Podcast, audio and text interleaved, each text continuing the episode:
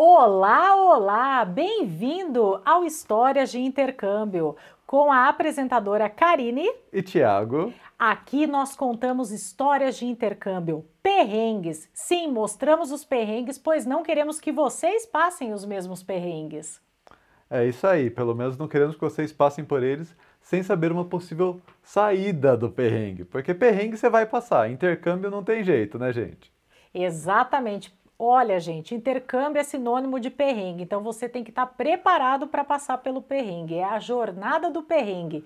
No episódio anterior, nós falamos por que nós casamos por interesse. E também o porquê nós escolhemos o visto J ao invés do H. Então, se você ainda não viu ele, depois de assistir o episódio de hoje, dá uma corridinha lá, assistir ou escutar o episódio anterior. Sim, sim, eu garanto que você vai se surpreender com essa história, vai aprender muito e vai descobrir que você pode levar o seu amor para o intercâmbio. E pode ser uma boa desculpa para você se casar com ele, tá? Quem estiver pensando assim, a pessoa estiver enrolando, é um bom jeito de conseguir desencalhar um casamento. Desencalhar um casamento. ai, é. ai, sensacional. E qual que é o assunto de hoje? Hoje nós iremos falar de todo o processo que foi para retirada do nosso visto para ir para os Estados Unidos. Sim, porque após a escolha do visto, nós temos que tirar o visto e a gente vai falar para vocês aí como que foi todo esse processo. E tem um detalhe. Quando que esse processo aconteceu? É, nós já estamos velhos, gente. Faz tempo. É importante falar esse detalhe no começo para vocês entenderem por que, que as coisas aconteceram da forma que elas aconteceram. Mas nós tiramos o nosso visto J em 2012. Uhum. Sim, em 2012. O Google Tradutor não era como é hoje em dia. Não tinha tanta informação de como tirar um visto J na internet como tem hoje em dia. GPS não funcionavam tão bem quanto funcionam hoje em dia. Gente, vocês imaginam, GPS não funcionava. Ó, ó que beleza, GPS deixava você perdido. É, era assim, era uma época meio jurássica. Eu acho que tem gente que está aqui nos ouvindo, nos assistindo, que nem era nascido. Ah, eu acho que não, cara. Eu acho que não, acho que não. Ou que era criança. Era criança. Criança é provável, porque, vamos pensar, 2012 2022, 10 anos, a pessoa não ia estar pensando em fazer é, intercâmbio. É. Então, ela devia ter uns 10 anos em 2012, aí pode ser. É, então, gente, imagine, era uma época assim totalmente diferente de hoje, principalmente no quesito informação. Bom, então vamos lá. Todo o passo a passo de tirar o visto americano começa por escolher qual visto tirar. Para isso, você tem que conhecer os tipos de visto. Se você ainda não conhece os tipos de visto dos Estados Unidos, Dá uma clicadinha aqui nesse vídeo aqui do canal, porque nele a Karine já explicou certinho os principais vistos norte-americanos. Sim, é importante você saber porque a universidade ela vai falar para você o visto, porém é legal você saber as opções que tem, porque vai que você tem mais de uma opção. Uhum. Aí você consegue escolher. Sim, sim. E para quem estiver só escutando no formato de áudio nos podcasts, eu vou colocar o link para o vídeo lá na descrição do podcast, tá, gente? Ó, não tem desculpa para não saber a informação sobre qual visto você vai tirar. Bom, o nosso caso, o visto que nós escolhemos, a explicação está no outro episódio do podcast, foi o visto J. No começo desse processo, uma das primeiras coisas, né, do processo da retirada do visto, tem que vir um documento da universidade. E assim, se vocês acham que o correio está ruim hoje em dia, na época, encomendas internacionais demoravam mais. E esse documento que veio da faculdade, a DS, ela atrasou. E com esse atraso acabou complicando ainda mais todo o processo do visto, porque a DS chegou praticamente já na, quando nós já deveríamos estar nos Estados Unidos. Sim, a, a DS 2019 é um documento que é emitido pela universidade esse documento, turma, é mais importante que o visto. Você tem que guardar sete chaves esse papel, porque é ele que vai provar que você tem um vínculo, tem um motivo forte para ir para os Estados Unidos com aquele tipo de visto. E a nossa DS ela atrasou. Na verdade, a DS ela não chegou a primeira DS, então a uhum. gente teve a nossa primeira DS chegando atrasada, a gente teve que pedir outra DS para a universidade. Olha a bagunça que foi. E tudo isso aconteceu por quê? Foi uma má comunicação entre a sede da universidade e a extension, porque na verdade o local que eu faria o intercâmbio era a extensão da universidade, então era o local onde ficariam todos os experimentos de campo, esse tipo de coisa. E aí houve essa falta de comunicação entre eles e eu tive que pedir uma segunda DS. Então foi assim, atraso em cima de atraso. Sim. E Karine, dá para você dar, começar a papelada, começar a preencher os papéis do visto sem essa DS? Não.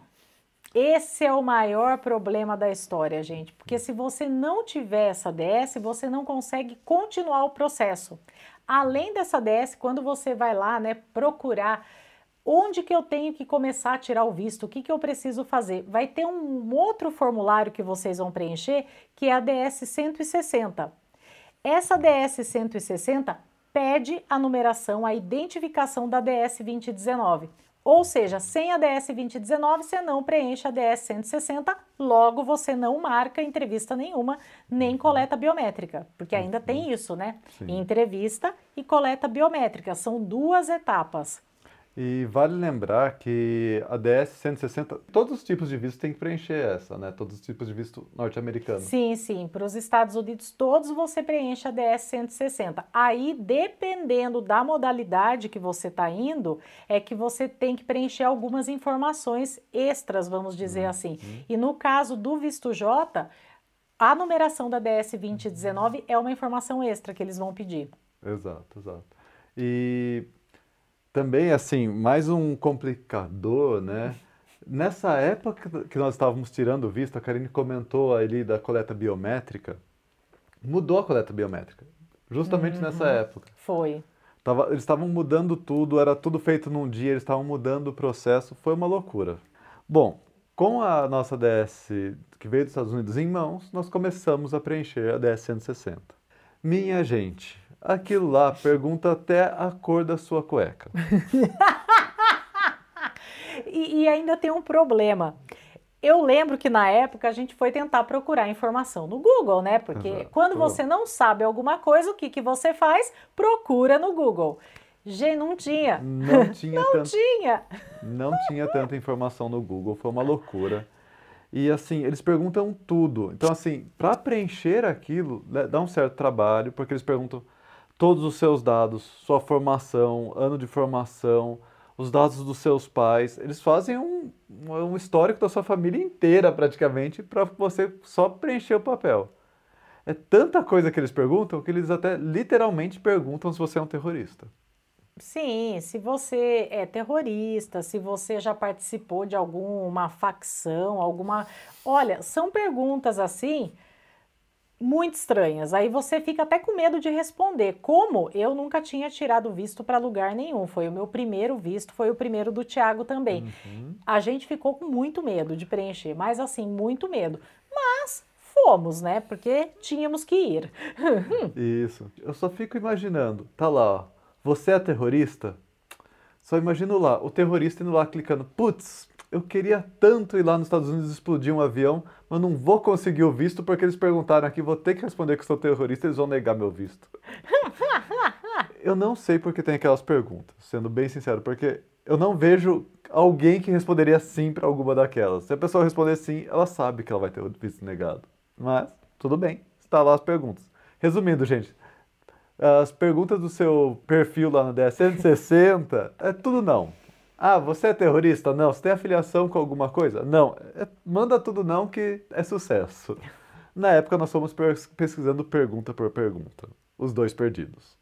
Não, eu lembro que a gente, a gente foi bem criterioso nas respostas, fomos lendo, entendendo, demoramos mais do que o normal. Hoje em dia a gente preenche um documento desse em uma hora e meia, com o aluno sim, junto. Sim, é, nós aluno... É bem. É, quando o aluno tem todas as informações. É, quando o aluno tem todas as informações, uma hora, uma hora e meia, a gente preenche um documento desse. Mas na época a gente demorou bem mais, foi Não, algo foi... feito com mais cuidado, porque e... estávamos pesquisando, e né? E nós não tínhamos quem consultar, não tinha ninguém para nos ajudar nesse processo, ninguém da nossa família nunca tinha preenchido, uhum. nós não fomos atrás de empresas de intercâmbio para ajudar, e foi com a cara e com a coragem mesmo. Consequentemente, sofremos. Mas fizemos certo, viu? Não, não. Deu tudo Deu certo. tudo certo, conseguimos o visto sem grandes problemas. Bom, é, uma coisa, que- uma dúvida que muita gente tem, né, quando está preenchendo a DS 160, é na hora que pergunta lá o seu nome do meio. Karine, você sabe como faz para identificar como que é o nome do meio? Eu não. Eu não? Vamos lá. Eu também não sabia, fiquei com muita dúvida na época e tempos depois eu acabei pesquisando, ou pesquisando ou perguntei, não lembro. E como que você faz para descobrir se você tem nome do meio ou não? Por exemplo, eu. Meu nome é Tiago Cunha Jorge. E daí, como que eu sei se esse Cunha é nome do meio ou é sobrenome? Primeira dica, tem duas maneiras. Uma das maneiras é olha no seu passaporte. Tá preenchendo a DS 160? Coloca as informações igualzinho tá no passaporte. Não vai inventar de colocar diferente que dá ruim. Segunda coisa, quando você vai tirar o passaporte, eles perguntam se você tem nome do meio. Daí já pode vir essa dúvida desde antes, mesmo aqui para preencher os documentos brasileiros. E o nome do meio é o nome que você tem, que não é seu primeiro nome, e ele é diferente, ele não está presente nem no nome do seu pai, nem no da sua mãe. Então vamos lá, Tiago da Cunha Jorge. O nome da minha mãe é Lígia Cunha Jorge, do meu pai Benedito Ademir Jorge. Então vamos lá, o Cunha e o Jorge estão no nome deles, então meu único nome que é diferente é o Tiago, portanto eu não tenho o nome do meio. Já vamos dizer que meu nome fosse Tiago Silva Cunha Jorge.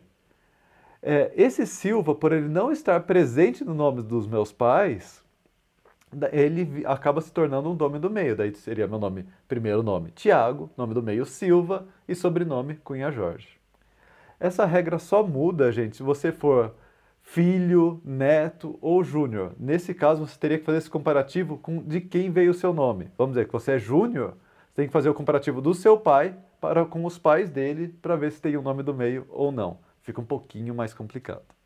Olha, nessa hora eu agradeço aos meus pais. Obrigado, mãe. Obrigado, pai, por eu só ter dois nomes, Karine e Kettner. Pronto, acabou. Ai, que complicado. É, é chatinha essa história de descobrir o nome do meio. Gente, meu Deus, que tragédia. Que bom que eu não tenho. Ai, ai. Hum, Aí entramos na etapa do agendamento da entrevista. E aí vem um problema, porque eu não sei porquê, mas você vai preenche a sua DS 160 bonitinho, já tem a numeração da DS 2019, que é aquela que vem lá da Universidade Americana, tudo ok. Aí você Já pagou a taxa. Pagou a. Ai, é verdade, tem que pagar a taxa, gente. A taxa Seves dolorosa, você vai pagar a taxa É em dólar, tá? em dólar, uma coisa maravilhosa. É aquilo, né? Nós emprestamos o cartão da sua mãe na época para pagar. Na época, emprestei o cartão da minha mãe para pagar, porque eu não tinha nem cartão para pagar aquilo internacional, né? Não tinha Hum. E como com pagar. limite suficiente. limite para tudo aquilo. Tá certo que o dólar não era tão caro quanto hoje, em Hoje. dia, mas mesmo assim eu não tinha um cartão internacional para fazer esse pagamento. Aí vamos agendar a entrevista. Qual que é o problema? Para você fazer a entrevista, primeiro você tem que fazer a coleta biométrica. E o que, que é essa coleta biométrica?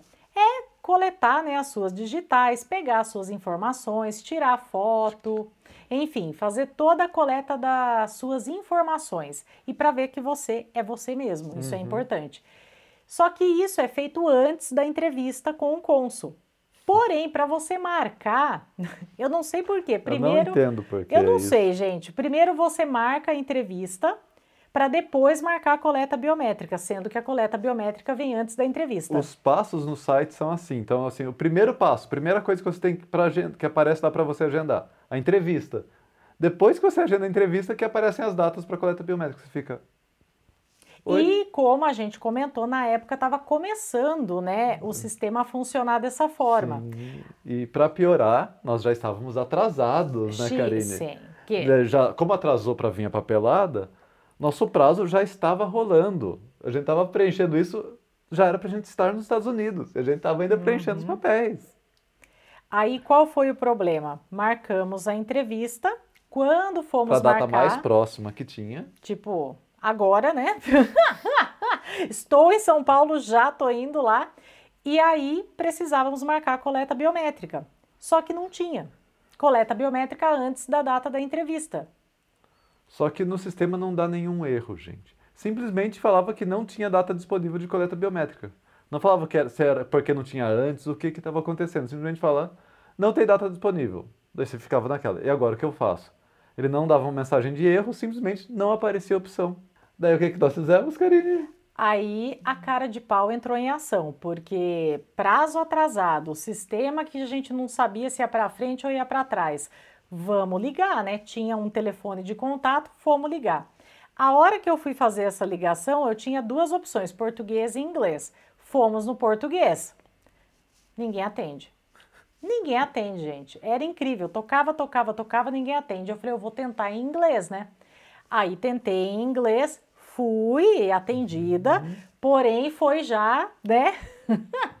é o perrengue pré-entrevista com o cônsul, porque para entender o que a pessoa estava falando, mexer no sistema, ó, não foi fácil, mas a gente conseguiu entender, deu certo, conseguimos marcar a coleta biométrica. Sim. O que, que nós tivemos que fazer? Simplesmente colocar a data da entrevista cerca de dois dias para frente, para ter um dia anterior para a gente poder fazer a coleta biométrica. Exatamente. Era todo esse o erro. Ou seja, se tivesse a opção de marcar a coleta biométrica antes da entrevista, não teria dado nada errado. Uhum. PS, continua até hoje nessa ordem estranha, tá? Não sei porquê. Eu acho que deve ser para quem está tirando o segundo visto que não vai precisar fazer coleta biométrica nova. eu sei. imagino que tem uma lógica, é que a gente não, não sabe qual é. É. Somos... Esperamos que tenha não uma lógica. Não faz sentido para mim a lógica, mas tudo bem. Bom, continuando, nós já agendamos tudo. Beleza, vamos nós. É, ida para São Paulo. Vamos lá, contextualizando novamente. Estamos falando de 2012. Eu acho, eu não tenho certeza se eu já tinha smartphone na época, gente. 2012. e o que acontece? Nós fomos lá, precisávamos de um GPS. Os caipiras aqui não sabem andar em São Paulo sem GPS. O que eu fiz? Meu pai tinha um GPS Xing Ling com aqueles mapas, vamos dizer assim, de fonte duvidosa, baixados da internet. E era o que tinha. Depois de nos perdermos um pouco, dar algumas voltas no quarteirão, conseguimos chegar no prédio da coleta biométrica. Fizemos a coleta biométrica sem grandes problemas. Lá estava bem tranquilo, era um bairro mais tranquilo de São Paulo, não tinha grandes filas, foi bem sossegado. Já pro visto não foi tão simples assim, né, Karine? Qual que é o problema do visto?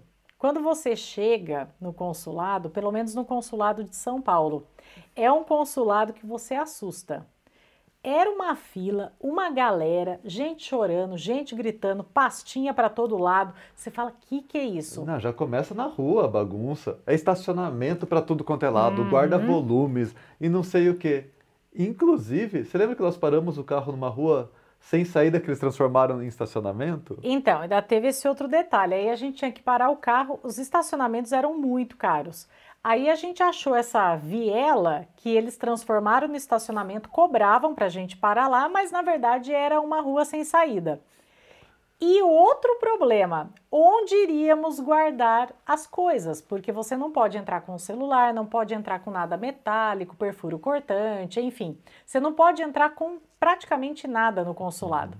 Aí a gente ficava naquela, deixa no carro, põe no guarda-volumes, mas nada estava muito bonitinho ali, não. nada muito agradável. Você fala, gente, vai, vamos levar embora o celular ainda, isso que vai acontecer. O que, que nós fizemos? Escondemos os celulares no carro. Felizmente, esse estacionamento clandestino, você podia levar a chave, pelo menos nós não tivemos que deixar a chave do carro lá.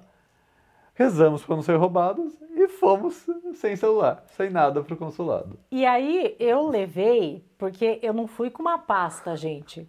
Eu levei praticamente o arquivo de um escritório. Eu levei um calhamaço de papel que eu não sei por que, que eu levei tudo aquilo. Eu acho que eu levei, gente, até o registro da casa dos meus pais, porque foi tudo. Mas eu levei tanto papel e não precisa levar tudo isso. Na verdade, você vai com uma pastinha fininha, com três coisas ali, você resolve seu problema. Eu levei muita coisa, mas muita coisa, exageradíssima. Daí nós chegamos lá, entramos no consulado, né? Você comprova o agendamento, você consegue entrar. Daí aquela fila enorme, horas e horas naquela fila, e gente contando. Nossa, já é minha terceira tentativa de visto e só dão negado. E você só escuta desgraça. Ninguém conta história feliz ali naquela fila para você. Ali é um lugar que o que, que eu aconselho vocês a fazerem? Se blindem dos comentários externos e foca no cônsul, porque você vai escutando um monte de coisa, você vai ficando muito nervoso com tudo que você escuta. E o ambiente do consulado, ele também é um ambiente que te deixa nervoso, porque Sim. eles vão é, te revistar, eles vão verificar se você não tá com nada ali que não é para você tá. Você vai passando ali por várias securities, então você vai uhum. ficando meio com medo. Se você não tava nervoso, você vai ficar nervoso. Vai ficar a, nervoso. a, verdade é essa. Eu lembro que eu não tava nervosa. A hora que eu cheguei lá no cônsul, eu tava quase chorando já, porque foi uma preparação psicológica, olha, buraco da Samara o negócio. E na hora que você está chegando no cônsul, você, cons você, consegue ver, né, no finalzinho da fila, você vai vendo as outras pessoas sendo entrevistadas. Uhum. Daí você está lá vendo a pessoa entrevistada, um sendo entrevistado em inglês, outro em português, daí você vê um saindo chorando. Daí depois você vê outro saindo feliz. Daí mais três saindo chorando. Você fica, ai meu Deus, o que, que vai acontecer comigo? E vou contar um detalhe: eu não sabia que a entrevista era em inglês. Ah, olha como eu fui despreparada para a entrevista. Normalmente, turma, a entrevista do visto J, 90% das vezes ela é feita em inglês. Então você já vai preparado para fazer uma entrevista em inglês. E você já se prepara com as possíveis perguntas, já treina a tua resposta, você vai preparado. Eu não fui preparada. Eu não sabia que a entrevista era em inglês. E já quem for tirar visto turismo pode ficar tranquilo, gente. Visto turismo é o contrário. Pelo uhum. menos 90% dos casos a entrevista é em português, tá? Então não precisa se preocupar com isso, não. Uma preocupação a menos para o turista. Daí, nós chegamos no cônsul, como nós não sabíamos que era inglês, naquela torcida. Nossa, vai ser em português, vai ser em português, vai ser em português. Daí você chega lá, primeiro, quem já foi numa casa lotérica da Caixa sabe. É aquele vidro blindado com aquele alto-falantinho. Gente, eu não escuto e não entendo que a pessoa fala nem em português naquele negócio. Eu, se eu vou na lotérica, a pessoa falar ou só gesticular ali na frente, dá na mesma, porque eu não consigo entender. Daí o que, que aconteceu? Nós chegamos lá, o Cons falou boa tarde, eu acho, não lembro se era de manhã ou à tarde. Uhum.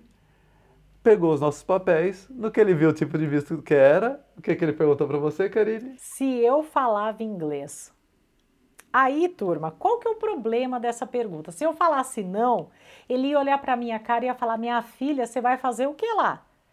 Só que também se eu falasse que era fluente, o nível ali do inglês não estava condizente com fluência. Então, o que que eu falei para ele? Eu me viro. Eu falei essa frase, gente. Eu não recomendo vocês falarem essa frase, fala um pouco mais bonito, né? Mas eu falei, eu me viro. E a partir do momento que eu falei, eu me viro, ele virou. Ele virou a chavinha e começou a falar tudo em inglês. E detalhe, eu não sabia que a entrevista era em inglês, viu, gente? Reforçando isso. Eu foi, foi a surpresa da entrevista.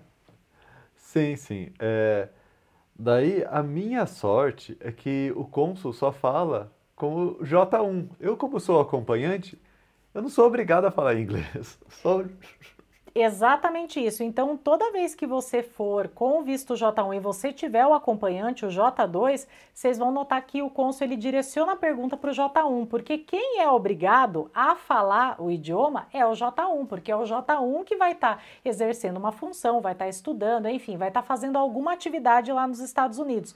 Os acompanhantes, não, não necessariamente. Não necessariamente. Então, você não precisa falar inglês. Ele todas as perguntas ele direcionou para mim. Então o Tiago uhum. deu sorte nessa. Ele só ficou ali, ó, surfando na onda e zoando com a minha cara. Não, no momento eu não zoei não, eu zoei depois. É... Ai, ai. Bom, daí ele fez as perguntas. Ele não fez muitas perguntas, né? Não, a todo momento ele foi ele foi bem direto ao ponto. Eu fui bem direta nas respostas, viu, gente? Eu não dei assim muita margem para ficar conversando, porque não era o meu intuito. Ele perguntava, eu respondia. E um detalhe, ele não pediu nada daquele calhamaço de documento que eu levei, gente. De verdade, a única coisa que ele realmente olhou foi a minha DS, a DS 2019, porque a DS 160 ele tá lá no sistema dele, uhum. mas ele olhou a DS 2019, que é a que vem da universidade para você. Ele olhou os passaportes, claro, uhum. né, importantíssimo, e o comprovante financeiro, como que a gente ia se manter lá. Então, o comprovante da bolsa, que eu iria receber uma bolsa no período, uhum. ele olhou. Ele nem chegou a olhar o comprovante extra, porque quem viu o primeiro episódio vai lembrar que a gente falou sobre isso. Quando você leva um dependente, você precisa comprovar que você tem dinheiro para manter o teu dependente uhum. também. E muitas vezes a sua bolsa não cobre você e o seu dependente. E esse extra que você tem que comprovar, você comprova do seu bolso. Ele nem chegou a olhar esse, ele olhou só o documento que eu tinha a bolsa. Ele não olhou o documento, gente. Ele foi ah, muito foi... tranquilo nesse ponto. Tanto que ele simplesmente perguntou: Ah, vocês está aqui que vocês são casados. Vocês são casados? A hora que ele fez essa pergunta, eu já saquei lá, né, do meu calhamaço de papel, saquei a minha certidão de casamento. Ele olhou para minha cara e ele falou: I trust on our words. Gente, eu não quero trust, eu quero que você veja o papel. Eu paguei para ter esse papel. Eu quero que você olhe o papel. Ele não olhou, ele não olhou nem a certidão de casamento, gente. Não, nem não, isso. Foi bem tranquilo. Bom, daí no fim da conversa ele falou: ah, o visto de você está aprovado e a regra, e a regra, blá blá blá blá, é, não vai se aplicar, ok? Nós ficamos todos felizes com o aprovado. Ele falou, ok, a gente, ah, e aí eu, né, falei, ai, muito obrigada, fui super educada, mas eu não fazia nem ideia o que eu tava agradecendo. Eu agradeci o visto aprovado, porque o que ele falou lá do blá blá blá, para mim foi blá blá blá. blá, blá. Eu não entendi uma letra, de verdade. Na realidade, essa regra nós acabamos descobrindo anos depois o que, que ela era. Uhum. E o que, que era essa regra, Karine? Essa regra é o seguinte: quando você tira o visto J, é uma regra deles, é do lado de lá essa regra. Você tem que voltar para o seu país de origem após aí o período do seu intercâmbio e ficar dois anos aqui no Brasil. E ele não aplicou essa regra a nós, ou seja, a gente poderia voltar sem ter essa restrição. Ah, mas se eu quiser voltar depois do meu intercâmbio, eu posso? Tem como. Nós vamos falar mais sobre isso em outros episódios, mas é um processo um pouco mais complicado, mas tem jeito de ir sim. Porém, ele não pôs essa regra para gente. Critério para ele não ter colocado a regra, eu não faço ideia, de verdade. Porque eu não sei se tem um critério, uhum. eu não sei se é aleatório do sistema, eu não sei se ele olha para sua cara e fala: "Você tem cara de ser pessoa gente boa, vou tirar a regra de você". Não faço ideia, gente. De hum, verdade, não eu não sei. Não sabemos. Bom, daí saímos de lá com o visto aprovado, voltamos para Botucatu. Gente, quando você tira o visto americano, você no geral tem duas opções. Você pode pedir para eles é, mandarem o um passaporte para vocês pra, na sua casa via SEDEX, ou você pode colocar a opção de retirada. Bom, lembrando do nosso caso, nós já estávamos atrasados. Já era para nós estarmos nos Estados Unidos nesse período. O que, que nós fizemos? Colocamos que iríamos buscar, porque isso acelera de 10 a 15 dias o processo. Quem já está com o prazo estourado, 10 a 15 dias é muito tempo. Então nós pegamos, fomos para São Paulo, retiramos o passaporte sem grandes problemas e voltamos para Botucatu, tudo ok, daí já tudo do, papelada pronta para viagem. E falando de tudo ok, o tempo corrido, gente, hoje já falamos muito. O resto dessa história, como nós chegamos nos Estados Unidos, vai ficar para o próximo dia. É porque tem perrengue, viu, gente? É ah, a jornada tem. do perrengue do intercâmbio. Sempre tem. Galerinha, se você curtiu esse episódio, tá curioso para saber o restante dessa história, já deixa o seu like, se inscreva no canal, compartilha o vídeo com aquele seu colega que tá perdido aí para tirar o visto e bora lá que vai ter continuação, hein? Ou visto, ou que está pretendendo ou fazendo um intercâmbio para ele ver que não é só ele que sofreu. E até a próxima. Bye. Bye.